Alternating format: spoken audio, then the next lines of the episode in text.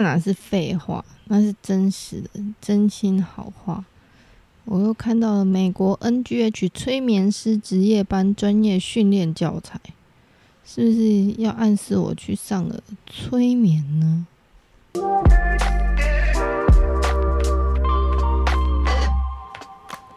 欢迎来到米韩宝电台，大家好，我是韩宝宝。大家好，我是米克斯。哎，你有看过我们这一家吗？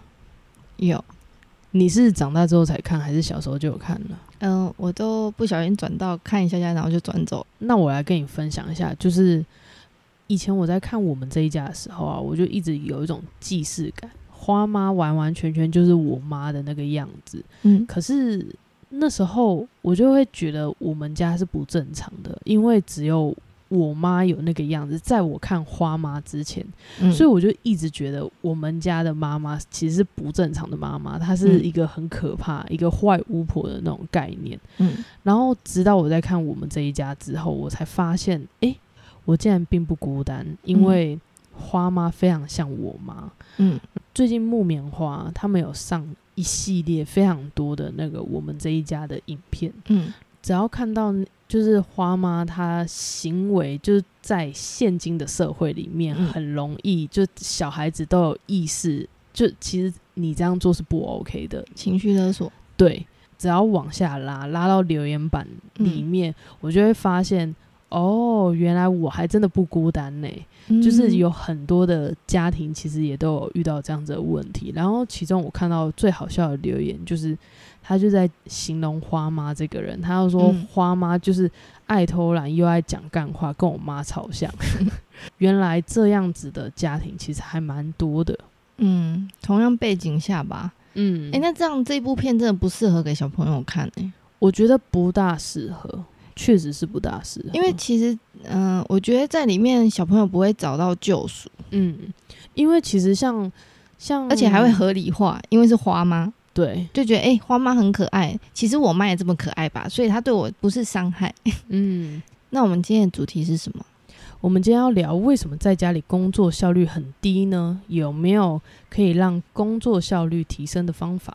观察起来，他们觉得工作效率降低的那一些人，可能都是因为少了一些社交的关系。嗯拿我身边有一个朋友来说好了，他就是自从开始远端之后，然后他没有办法再跟同事抱怨，或没有办法再跟同事一起讨论气话。嗯，然后他就觉得他上一个月并没有完成很多事情，然后他就会觉得很焦虑。但实际上事情摊开来看的话，是有完成一样多还是没有啊？没有，没有完成，没有完成，是他自己觉得没有完成，还是真的没有完成？是真的没有完成，而且他竟然更不想要工作了。你是说不想做应该做的事情的工作，还是未来也不想要去就是假逃楼的概念？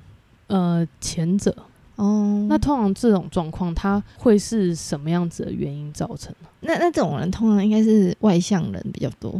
我会讲外向人，是因为我最近在看那个共感人的那一本书，其实基本上就是每个人个性不太一样。嗯我觉得刚刚你讲的那个课题、那个命题，应该说重点就是每个人的休息方式的定义真的不一样。有些人会觉得去 social 是一种放松，他觉得 social 就是所有可以聊天都让他，他是透过外人的一些眼光啊，或者是聊天来补充自己的经历。但如果是内向人，或者是说共感人比较。呃，比较共感比较严重的人，对他们而言，可能就是出去搜寻回来，可能都要花个一两个小时放空。所以有些，这为什么说那个呃，每一个职业其实会看你的特质，所以像这种会会有这状况，可能也是因为他主要是真的很需要人的互动，但当然是人是群居的，所以就是基本上像共感人，他那一本书里面有提到，就是即使你共感，因为共感很重的人会需要一点界限，不然他会一直吸收别人的负负能量。那内向人也是嘛，那这种状况下，就是他呃最理想状况就是自己接案或者是自己当老板。但是因为你还是需要去跟别人讲，嗯、就是例如去跟客户讲话、提案什么的，还是需要跟人有一些互动，所以基本上就是呃，不管怎样，人在这个群居里面，多少还是需要互动。就是不管是家人，甚至有一些朋友，就是还是要跟别人互动，会比较是健康的状态下。呃，有些人当然就是没有互动，就觉得是没有放松到的话，那这种我觉得应该是说，在这个情境下，你如果知道这是主因的话，那有没有办法去解决？现在其实很多线上会那个啊，就是群聚 FaceTime。或者是就是一起开群组，在 Zoom 上面就是一起聊天，其实这也都是一些解解呃解决方式。那只能说每个人的那个呃，可能他懈怠的点，或者是就是突然没有。动力的点可能是不太一样，但的确那时候在上 BCC 的时候，那个 Google 的 HR 就有提到说，他们全球的公司内部的一个调查，其实现阶段的人大有些人都会觉得 Work from Home 很好，希望长久就是执行，但是其实大部分好像他们超过五十几 percent 的人是希望可以尽快回公司上班。然后希望是还是回到一个明确的办公室的地方上班，嗯，就当然是呃，可能还是有机会跟别人聊天，呃，或者是说工作起来有呃，可能会更有效率。所以如果是跟人沟通的部分，应该是就是这样的方式解决。我还有看到一种状况，他好像有很多事情没有做完，嗯，对。但是其实我后来发现啊，就是他不是真的没有做完，是。其实远端工作的关系，所以你有很多自由时间可以去做分配。嗯，然后当有很多选择的时候，你就会发现，哎，自己的代办事项怎么会这么多？但他其实早就做超乎他以前上班的工作量了，但是他会莫名的觉得很焦虑。哎，但这样听起来，其实大家 work from home，如果过往没有这经验的话，现在可以反思一些自己内在的问题。嗯，就像因为我刚问你说他是真的没有把事情做完，还是觉得没有把事情做？完？因为其实像这种人的话，很容易是因为他就没有拉勒的时间啊，对对，他没有偷懒的时间，没错，他没有办法去摸鱼，他没办法去摸鱼了，所以其实基本上呃，时间增加多了，那应用上。就是理论上也增加多，是因为你的焦虑感，还是有其他原因导致的？那可以再理清清楚。然后，说不定有些人就说：“哎，以前可能很喜欢 social，但是因为可能没有 social 之后，没有社交之后，反而可以更专注。然后发现，哎，原来自己也蛮适合，就是很独立的工作。嗯，所以我觉得，因为听你几个这样的案例讲起来，就是都可以观察到自己的过往可能忽视到的特点。就是其实如果一个天时地利的状态下，就是所有事情都事出有因的话，基本上这疫情要求大家就是关在家，会不会是因为我们都太追求呃视觉上的生活，以及你个人以外的生活？就像是说，我们一直在滑 Facebook，我们在一直在滑 Instagram，我们一直在看 YouTube，我们都在看别人的生活，其实我们很少跟自己对话，所以。这个机会下，变成是说每个人请记得要回去跟自己对话，这才是你以往可能是说，诶，为什么我滑 Instagram 的时候，可能就会觉得很容易焦虑？你焦虑的点是什么？那现在滑会焦虑吗？那这时候你就可以知道说，诶。过往焦虑的点到底是什么？例呃，还有像刚刚提到嘛，就是一直觉得事情做不完，因为一直有 social 的问题。那一直做不完原因是因为自己在焦虑呢，还是因为 social 占了太多的时间？这时候都很好的方式去去跟自己对话，是一个很好机会。然后回归到说你刚刚讲那个，我觉得就是重点是他从来没有思考过自己的。时间控管出了问题，然后第二个他自己没有设界限，然后这种人可能有一个问题，就是他除了自己的时间没有设界限，上下班没有自己一个主动去设界限，他可能延伸，也就是说他跟人跟人之间他也不会懂得去设界限，所以他可能也会揽了一堆事情在身上的那一种。哦，就是延伸起来，就很多事情。因为听他听你刚刚讲起来的话，变成是说，其实他主要问题是他焦虑的点不是真的在做事项变多嘛，是因为他没有那个自己的一个开关。什么叫做上班的开关 on？什么叫做就下班 off？变成没有那个可能是六点一到打打卡的那个钟没有响的话的概念，他就是不知道自己应该要离开工作。所以他可能就是很容易会没了自己的界限，没了自己的一些东西，他就不没有去试着去帮自己做好定义跟定位，那他就是很容易随波逐流。嗯，所以他嗯，他其实真正的问题不是说他事情做不完，而是可能他不知道自己的目标跟目的的自己的界限在哪里。嗯，这个就让我想到你前阵子分享的一个懒人包，嗯，就是也是教大家一些提升工作效率的方法。嗯，然后其中有一个就是关掉社群，我就觉得很有感。就是我有个朋友，然后就看到那个懒人包，嗯然后他就觉得说，嗯，真的要关掉社群。因为会一直跳出来，一直跳出来，你就会想要想要去看。以前在公司的话，你可能嗯想说、啊，我休息一下，对对对对，而且别人会看，你也会就呃，对对对，因为人家觉得我花很久。没错，而且如果主管或者说比你关节再高一点的人经过的时候，你会马上收起来，但在家就可以很恣意，一不小心就哎、一小时过了，然后你就会发现，哎，自己好像真的什么事情都没做。嗯。然后他就试着在上班的时间关掉社群，就是他居家工作的时候，嗯然后他就觉得他效率有提高。嗯，嗯因为我想要那那件事情，就是想要跟大家说，每个人意志力啊其实是有限的，不，嗯、你一天的意志力跟你的专注力，其实专注是需要意志力去控制，去让你很专注一件事情，然后它是会疲乏的，它它不是所所求都呃无穷尽的意思，因为你看，这为什么呃很多人就是期中考、期末考后不会觉得就是脑袋好像烧空了一样，就因为你在当下很专注的做一件事情，你会结束后你会觉得特别的累，而且你真的是无法聚精会神。那这种状况的时候，就是验证的是说，你如果一件事情都需要花毅力的话、意志力的话，那你要把你的意志力放在哪里？那如果你你都是一直在分析，你无法专注，因为有可能东滑滑西滑滑，然后有时候也就诶被突然就是发现什么事情，然后你就整个被那个议题带着走，你已经把专注力转到那里的时候，你很可能要花更大意志力把自己抓回来，然后就是在 focus 在你原本的工作上。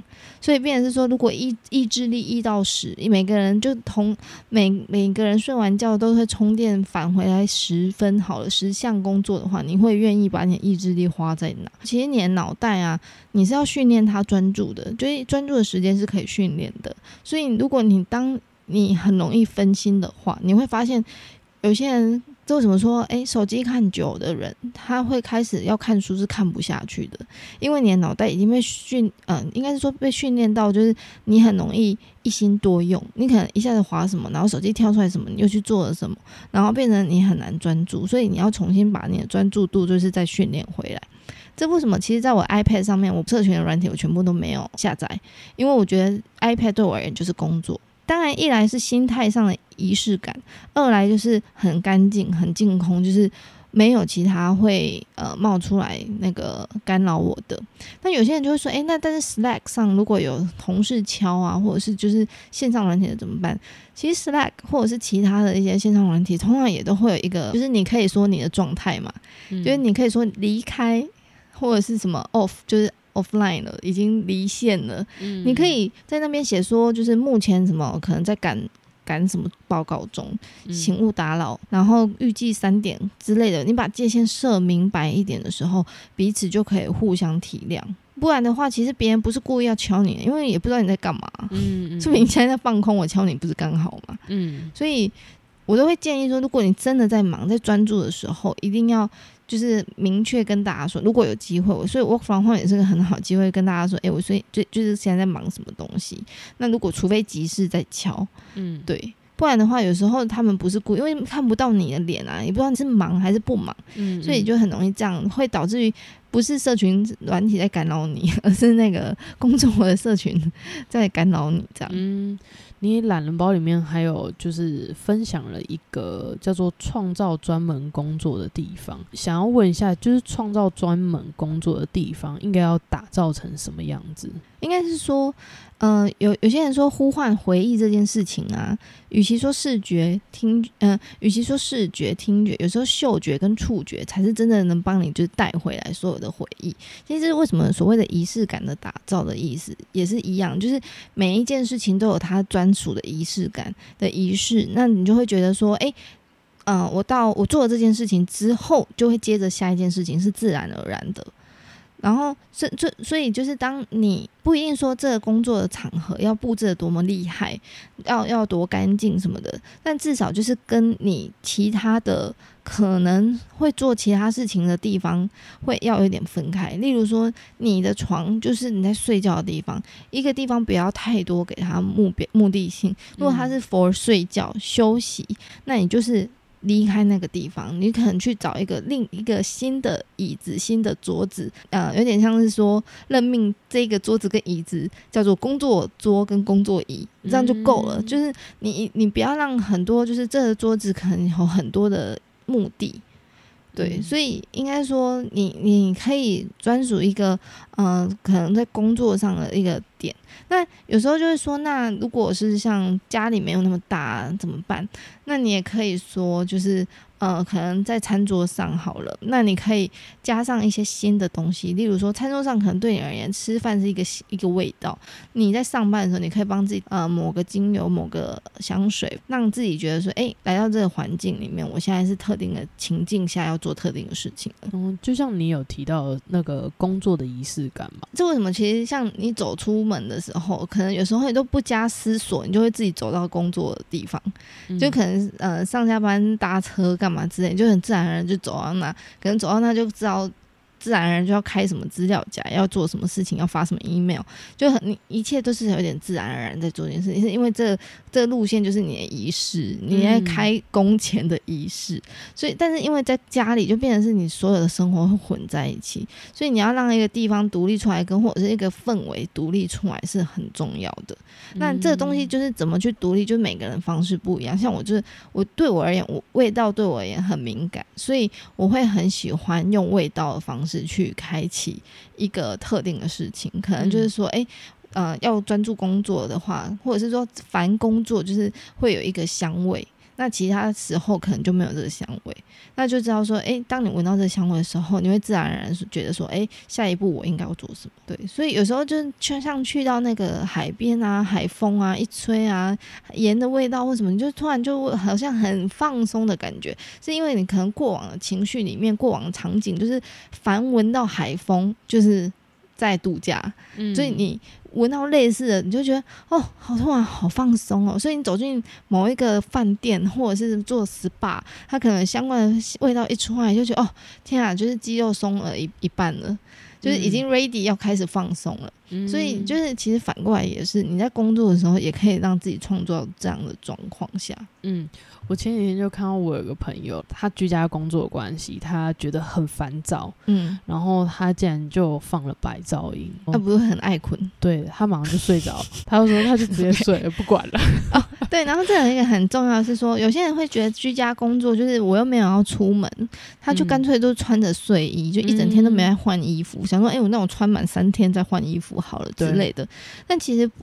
我我建议就是仪式感做到底，就是你睡你你还是会需要，这为什么一个一个空间，即使你可能走三步就到那个空间，你还是需要像你过往的一些程序，例如像是说，哎，换掉你的工，呃，换掉衣服，就像刚刚说的，如果工作，呃，如果床是给休息跟睡觉的，那睡衣一定也是你穿上它方便你助眠的话，其实就是让睡衣就是那一套。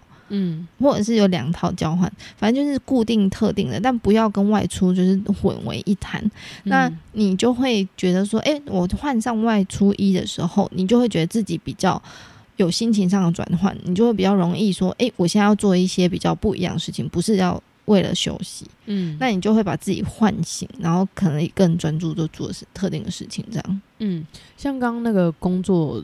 工作区域那个部分啊，就是我前几天有看到一个创作者，他就有分享说，就是。他收到很多讯息，就是问他说：“诶，那请问就是你怎么去布置家里面？什么时候该工作，什么时候该休息？”然后他又说，他其实前几年也是饱受这样子的困扰，因为他那时候没有特别的分开，是因为他觉得他自己可以就自制力啊，就我靠我自制力去分辨啊。对，但是他说他后来发现自己长时间待在家觉得很累，因为他好像随时随地都在工作，就。是那个心情是没有办法有那个开关去打开的。嗯，然后他又说，他前半年他就开始用地毯去做区块的分别。哦，这也是很聪明对，他就说他的他放的那个地毯就代表是休息区域，嗯，然后他就嗯说他觉得真的有很大的感觉。对啊，所以我觉得应该说，不管视觉、嗅觉、听觉，就是你你或触觉，地毯有时候像踩上去的感觉，这让我想到那个时候，就是在澳洲的时候，后妈嗯。家有地毯、哦，德国后妈家也是有地毯，就一嗯。踩进去，你就会觉得哇，你是穿鞋进去的吗？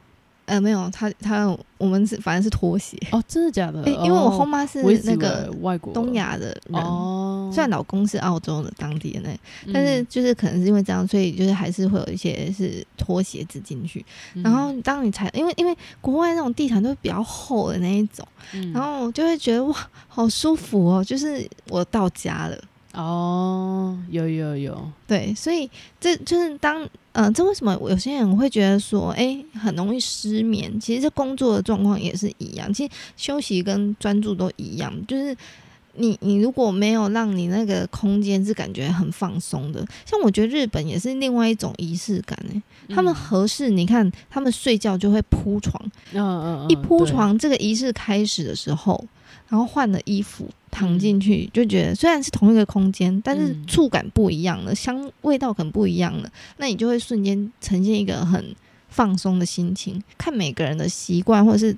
对哪一个感觉比较强烈？如果像这样这样子的话，可能就是如果你是视觉比较强烈的话，你可能就是附近要摆一些嗯、可能有隔间式的东西啊，哦，你可以把一些柜子放在什么中间呐、就尽量有一个空间感对你而言，然后可能是说放特定海报啊，或特定的什么东西，就是跟你的办公室的感觉可能比较像。那嗯这我觉得也是有帮助。那因为我对我而言是嗅觉，我就嗯觉得我我我喷了一个香气的时候，就代表我今天的开始哦。但以前我会用听觉，但不是因为仪式感，比较像是早上起来睡睡睡不太饱。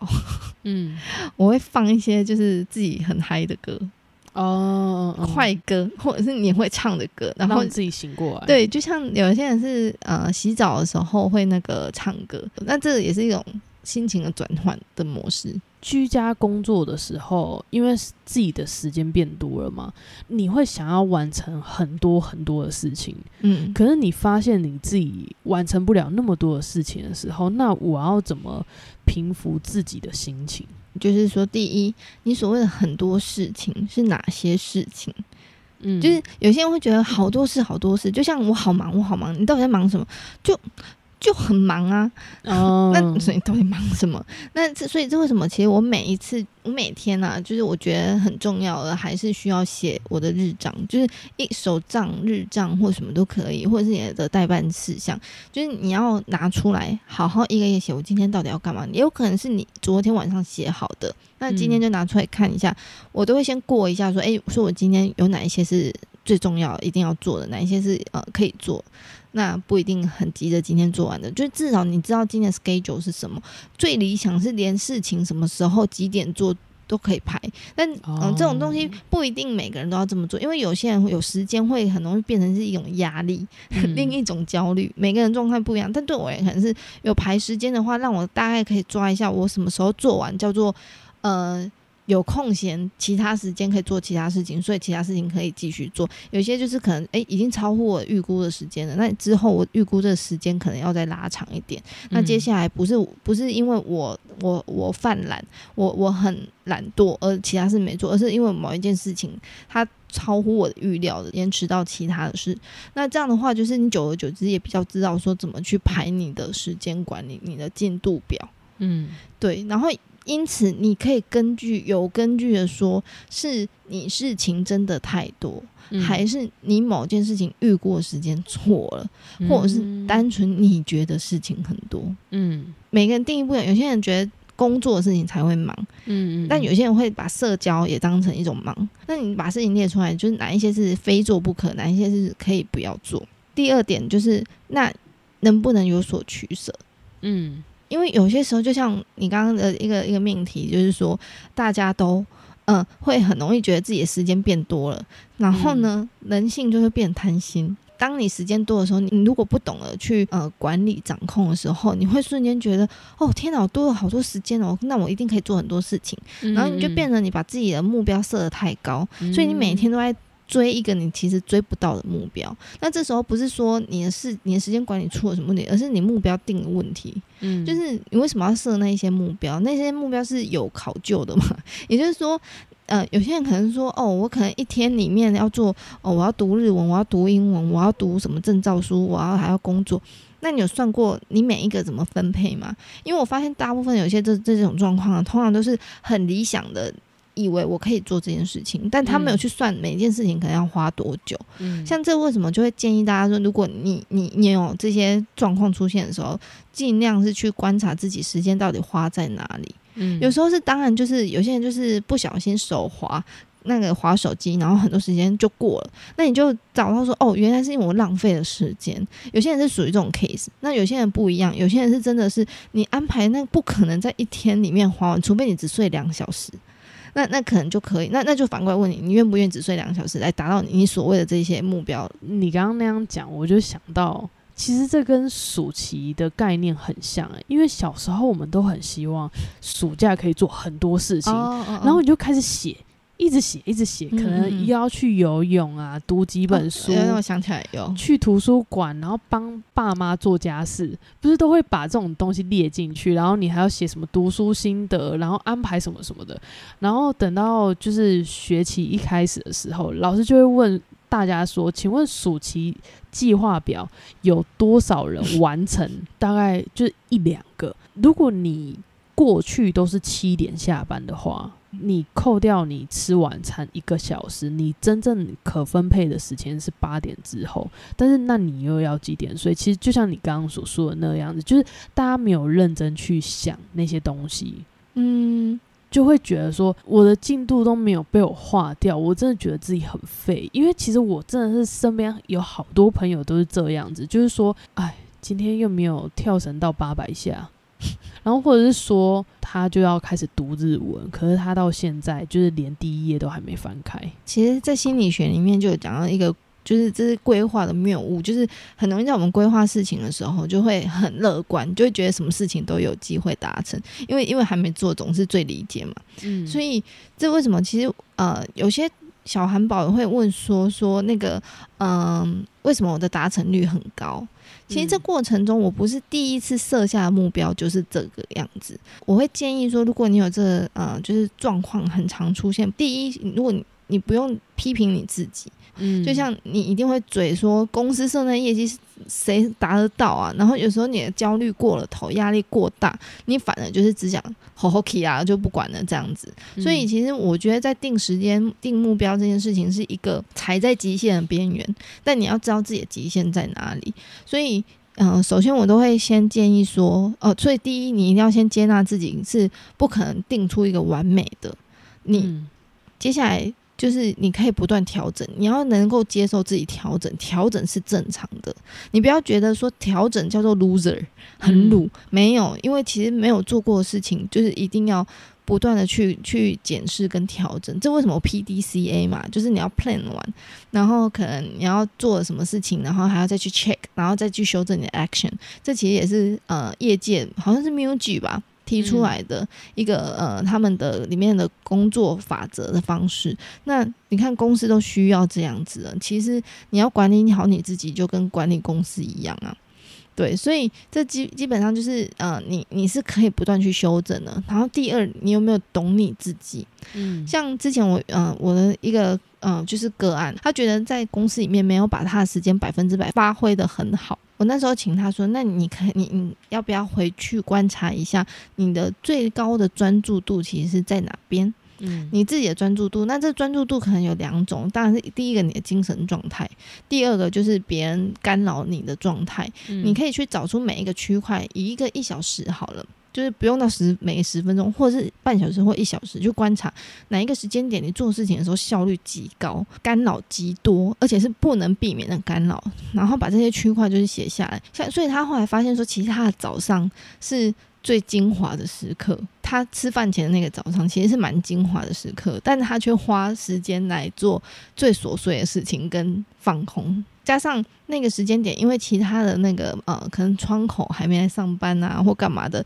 比较少人会去联络他，打电话干扰他，所以当他下午。可能的确也是他专注度的精华时间，可是不能避免，除非就是我就给他一个选项嘛，就是除非你能不能立一个牌子，现在我在处理什么都不要来找我。如果你的公司里面允许你做这件事情，那我觉得很好，你就这么做，因为那是你的精华时期。那如果不行的话，那就换换个方式，就有点像早上可能是他第二高的专注度，那就把重要事情往专注度第二。高的先去做，那下面因为无法避免，就是厂商就是要找到你，那你就是认真做厂商的事情，而不是说有一个悬念，就是我觉得我在下午应该要准备大专案，但是都被别人打扰。如果这个打扰是不能避免的话，其实你那念再多次，它也不会改变。嗯，但你只是不断的就觉得是。厂商很烂，或者是自己很差，但是事情不会因此有所改变。够了解你的环境，或者是你们的工作文化，然后去找到各自的一个最好的平衡。那我要再补充一个，我觉得在 work from home 的时候啊，有一个很重要，请维持你的运动习惯。最容易被忽略，但我觉得运动这件事情真的很重要。因为呢，你待在家，尤其是疫情待在家。如果你自己选择在家，你还是可以出去晃晃干嘛之类的，你还是多少在活动你的筋骨。如果待在家，你很容易就是就觉得哎，空间不大，然后嗯，教室也没开啊，健身房也没开啊，然后你就觉得给自己一堆理由说我可以不不运动。但其实我发现，因为其实你的肢体很容易会影响你的心情，也就是说，你可以试着就是整个驼背缩起来，然后说我很快乐。你会讲不出快乐的感觉。你张开你的肩膀，然后整个挺胸，大字型说我很难过。你怎么听都觉得你没有很难过啊。这边就是想要跟大家讲的是说，其实你的肢体会影响你的心情。这为什么？有时候你会发现说，很容易焦虑，很容易担心，很容易愁眉苦脸，很容易想太多。有时候是他胸不太开，因为他呼吸呼吸不到满的那种感觉，他永远呼吸很短，很急促，然后就会觉得随时都很紧张。嗯，但这紧张到底是心理来还是你生理影响？其实可能互互相有点，就是彼此有影响。同时，它也是一种仪式感。然后第二，就是当你身体动起来的时候，你会比较容易让自己有动力。我觉得动这件事情很重要。因为真的会影响你的心情，因为我自己这样经历过。而且网络上很多影片啊，如果对很多如果你觉得负担不起的话，其实 YouTube 上面有很多影片。对，如果你你还是觉得说，哎，自己看影片可能会偷懒，那你就找朋友，嗯，一个一个运动群，对，一起盯。应该说每个人的方式不太一样，你找一个你你可以运用的方式，适合你的方式，因为你的身体真的是跟你的心情会有影响的。我有一个朋友啊，他其实从疫情开始到现在，就是从去年疫情开始，然后到现在，他其实一直都过得很不顺利，就是有很多东西看似好像已经有一些小萌芽了，嗯，可是后来又因为疫情的关系，以台湾来说的话，其实是一波一波的，嗯，但是他就是在每一次要爆发的那一波的前一两个礼拜，就会发生好事情。结果两个礼拜后又有疫情，然后那一波又爆了，然后爆了之后，他的这个机会又没了。如果他是你的个案呢，你会希望他怎么去思考？可能很多人都跟他讲说辛苦了，可是这个辛苦了其实没有办法帮助到他很多事情。如果带引导的概念的话啦，他也会想要知道说，所以他确切是失去了什么？有一种是他自己。估计会获得什么？嗯，但是如果这个估计从来没有发生过，嗯，基本上你也不是真的失去。那这东西是接下来是连一点机会都没有吗？可能就是要从头开始。那如果再从头开始，真的有这么可怕？最坏的状况是什么？其实西塔有一个挖掘方式，一直问你说 最坏的状况是什么？其实那时候我们在练习的时候，我发现最坏状况是什么？就是死掉。死掉之后会怎样？所以最坏状况会怎样？所以死掉会怎样？死掉可能就是诶，觉得怎样？呃，找不到方向或什么之类的。你会后来就是探究到最深的时候，嗯，其实也没有怎样。这些事情，你真正恐惧的点到底是什么？因为如果像他说，呃，就是他因为觉得很失望，为什么在起来的时候狠狠打他，把他打下去？嗯，所以最坏状况是怎样？这时候，如果如果他说：“哎，是没有钱赚吗？还是说从头再来一次？那从头再来一次，最坏的状况会怎样？就是变得可能是说我全部要重新费力而已。嗯，那重新费力会怎样？就是我可能比较辛苦，我比较累。那如果这已经根本就是看会带多深，这当然是看就是治疗师本身。那可能就是你可以觉得差不多的话，你就可以问他说：所以其实这件事情是真的你完全不能做了吗？你完全不能改变了吗？嗯，因为最坏状况如果是说，嗯，我就没有钱赚，但是你现在是一点钱都没有吗？你有没有其他的方式？例如他可能很害怕，其实是可能没有钱赚，嗯，那他现在真的活不下去了吗？那钱现在有补助，有没有可办法去申请呢？还是有没有其他的方式来达到他可能相关的工作呢？你是所有事情都没有尝试的，还是尝试的每一个都不行呢？你不是没有选择，嗯，就你还是有一些选择。那另外一种就会探究说，为什么你这么你会觉得每一次都这样？所以第一次让你觉得有这个状况的时候是什么样的时候？就例如说，为什么你觉得每次你快起来的时候就被打下去？有机会探索到他最小的时候，你会发现说，其实他真正害怕不是因为他起来就被打掉，他可能是不喜欢被别人看衰。那为什么不喜欢被别人看衰？可能是因为他每次都被他爸妈看衰，所以其实他有一个症结点，不是真的怕被打掉。打掉其实大家都知道，这从来真的不行吗？有可能是有更深层的。那那个深层会不会是现阶段你如果找到的话，深入的去解决它，会不会对你未来会更好？那有没有例外？嗯，那例外的事情是怎么发生的？当然也不好说，只能说看能不能从几个方向去试，说找出他可能呃的状况，有没有办法让他真的解开心里的一些呃可能困惑或者是就是痛苦。嗯，那每个人的生命的 pattern 是不一样的，我很相信就是每个人的模式是不一样。有些人就是很顺，他就是很容易。买什么种什么，然后还有些人就是很习惯用人脉，他就不知道为什么总是能遇到很不错的人在帮他推那一把。嗯，有些人不是，有些人就是你要很认真，就就像以我自己的经验之后，呃，以我自己的经验好了，就是我发现只要我带着一个呃可有可无的心态，这东西我通常都做不成功。嗯。我的 pattern 就是从小到大，就是我要用尽百分之一百二的力量，才有机会获得那一百分。那如果这是我的 pattern，那我知道说，我现在半吊子本来就是注定一些事情这样。你不要说，哎，有 pattern 就是说，哎，都会被打掉，这是可能以结果论，或者是说，这这其实是负面的。那有没有正面的？所以反过来看，你通常能够成功的那个模式是怎样？嗯，那你现在有走在那个模式上吗？有试着去做吗？因为有些人在我们的想象的常态里面，就这样做不不是普遍的常态，但他人生这对他而言是常态，他就是莫名其妙就比别人更容易哦。其实东大特训班也在讲这件事情，是第八集还是第七集忘记了？他就跟那个一个同学说：“你不觉得你从小到大都很幸运吗？”嗯，然后他他。他当然一开始就说没有，我我也是怎样怎样之类的，然后说最后被有点被说服的时候，他说那怎么办？我都是靠幸运。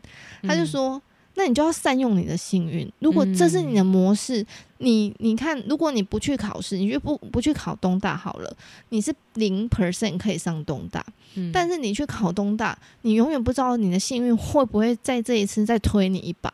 嗯，但因为你过往都是很幸运的，帮你推一点、推一点、推一点的话，那你前提你要先去做，嗯，那你才有机会。这如果是你的方式，但如果用在别人身上，像我的话，我可能就没办法，就不会是说每次都刚好，就是我都不会那个刚好，嗯，就是有些人考试就是哎，刚好那题我都会。读到蒙也会蒙到的那对，很容易蒙到人。虽然你会有点焦虑，是说就是很不踏实。那你可以把你可以把握的事情先做好，不是叫你从此就不用工作，也不用读书。他也没教那个人就放弃。他意思说，你虽然读书，你总觉得读不了那么多，但没关系。你过往里面，其实你很多的成功，其实都是你有付出努力，但是你同时在场。然后就会有一个很生气的力量刚好推你一把的话，那你就让自己跟着你的方式去做，因为你很幸运。他说。不是所有人想要这样子的模式还可以有，但如果这发生在你身上，那请你善用它。应该是说，你反过来看自己有没有哪一种比较容易是自己的成功模式，从小成功、小成就比较容易上，比较容易怎样，比较有机会怎样的话，那你可以试着是那个方式去找。你过去里面有没有曾经没有那么理想？那时候的你怎么走过来？嗯，你那时候走得过来，总是有办法可以走下去的。然后你现在想不到，是因为你现在没有在那情境下。嗯，对，因为像如果没有转念的话，他很有可能他的人生就大概停在那边。我指的是说，他的精华就大概是停在那边的。因为他如果没有转念的话，他会常常自怨自艾。嗯，他就自艾嘛。对啊，现在不知道教育部现在是自怨自艾还是自怨自艾。对，反正就是他会不断的埋怨，就是为什么老天让我变这样。老天是不是要对我怎么样怎么样之类的？对，可是我觉得转个念，当你心态不一样的时候，你的做事情的方式也会跟着有所不同。就像我自己发现，我人生还有一个很容易出现的 pattern，嗯，就是我过往投机取巧的事情，后面一定会让我再用别的方式修炼完。像以前我大学的时候。房地产对房地产相关的科目，就我唯一被当掉的那个科目，在大四下。嗯，然后我那时候想说，算了算了算了，是选修而已，我我未来也不会走房地产，好吗？然后我我进 M A 的时候，第一站就去 mortgage。然后，因为这相关嘛，你要先市场调查，嗯，然后这硬着头皮再把那个什么利率什么之类的，就是认真学一下，然后去了解这这整个市场。这样，我知道你还有一个 pattern，就是不断的诅咒自己。我觉得应该是说，其实，嗯，这这件事情当然是 pattern 是一种模式，是一种说法，但其实我觉得，呃，这这就是信者恒信啊，就是我我们都尊重，就是。我觉得每个人可能都是带着一个功课来到这世上，就可能老天爷要求你做一定特定的功课，所以像是说我刚刚讲了，就是我修不好，我觉得我人生就注定你不能投机取巧，嗯，你投机，你一定会在接下来某一件事情再让你遇到，像什么啊，化学哦，对，像是其实化学是我高中最不喜欢的一个科目，嗯，然后那时候想说，我很认真一点，我我自然科考完我就不。化学就不关我，反正你是文组的，对，反正我是文组的，反正我读商也不会读化学什么的。然后后来没想到就方疗，最近 最近方疗就发现，哎，嗯，原来化学这么重要啊！但也刚好就是总是会让我用一个别的方式。以前会觉得化学好难，因为我不知道它意义是什么。但现在的情境是方疗，瞬间觉得化学没有以前想象的那么无聊。原来它有代表意思这么多，嗯。所以我就去报类似有关于化学相关的课程，就是还是需要我去把这件事情补回来，补回来。像你说看衰自己这件事情啊，嗯，我就觉得是说，他如果是上天可能要跟我讲，我要学的来这世上的一个一个课程的话，就是永远都不要太自以为傲，嗯，就是不要太容易得意忘形，嗯。所以每件事情都是扎扎实实。其实这两个，我觉得两个课程是一两个课题是一样的，要好好把事情做好，然后要脚踏实地，不要投机取巧，也不要得意忘形。因为投机取巧也是一种得意忘形嘛。我花一半的时间就可以了耶，然后就觉得很很容易骄傲，然后就骄者必败的概念嘛。那所以就是我。发现只要我容易觉得，嗯，这应该没问题吧？那个必死，嗯，就那个必失败。但是我只要觉得，好像这没没帮啊，就是没办法了啊，我觉得这没救了，那个就会起死回生。嗯，对，所以有时候就是，嗯，也不是说一定要每一个都很很绝望，但就是对于或者是说练习，我觉得啊，讲完到这里，我觉得我应该误会了这个课题。也就是每件事做到极致点，尽全力，但不要在乎成果。我觉得每个人人生里面就是可以去观察自己有没有什么特定的模式很常出现。讲比较灵性一点，就是觉得这是上天可能要你做的功课。那其实说如果心理学一点，一定是你某个心理的结没有解开，所以你一直在绕那个循环。你以为每件事情是独立的，但其实它有同样的逻辑在背后。上一次我们好像有聊到是那个嘛，就是你总觉得别人在霸凌你，为什么我这么衰？每一个人都为什么都要这样子，就是欺负我？但你会发现，其实如果以客观来看这件事情的话，别人可能不是针对你，但你容易把每件事情都觉得是针对你自己，就是你太 take it personal 了。就是每个人他可能对每个人都这样，或者是那一群人。啊，那个文化就是这样，但是你不知道为什么，就你容易觉得你被 offend 到，你被冒犯到。那其实真正不是说人家愿就是故意去冒犯你，而是为什么你这么容易觉得被冒犯？那你是不是通常对自己没有自信，你无法自我肯定，或者是说你对某一个东西是其实有点自卑的？所以当有别人不小心踏到相关的议题的时候，你就觉得你是不是针对我？但其实他根本不知道你有这个自卑，他也不知道你有这个议题。那那你就会很容易觉得别人都在欺负你，但可能是讲深一点的话，其实是你一个心理的表现，你心理的结需要去解决。那我们今天就聊到这边。如果你在 Apple Podcast 听到我们的话，欢迎给我们五颗星留言给我们。如果有其他想要讨论的呢，也欢迎来到韩宝宝的 Instagram 留言给我。那我们下次见，拜拜，拜拜。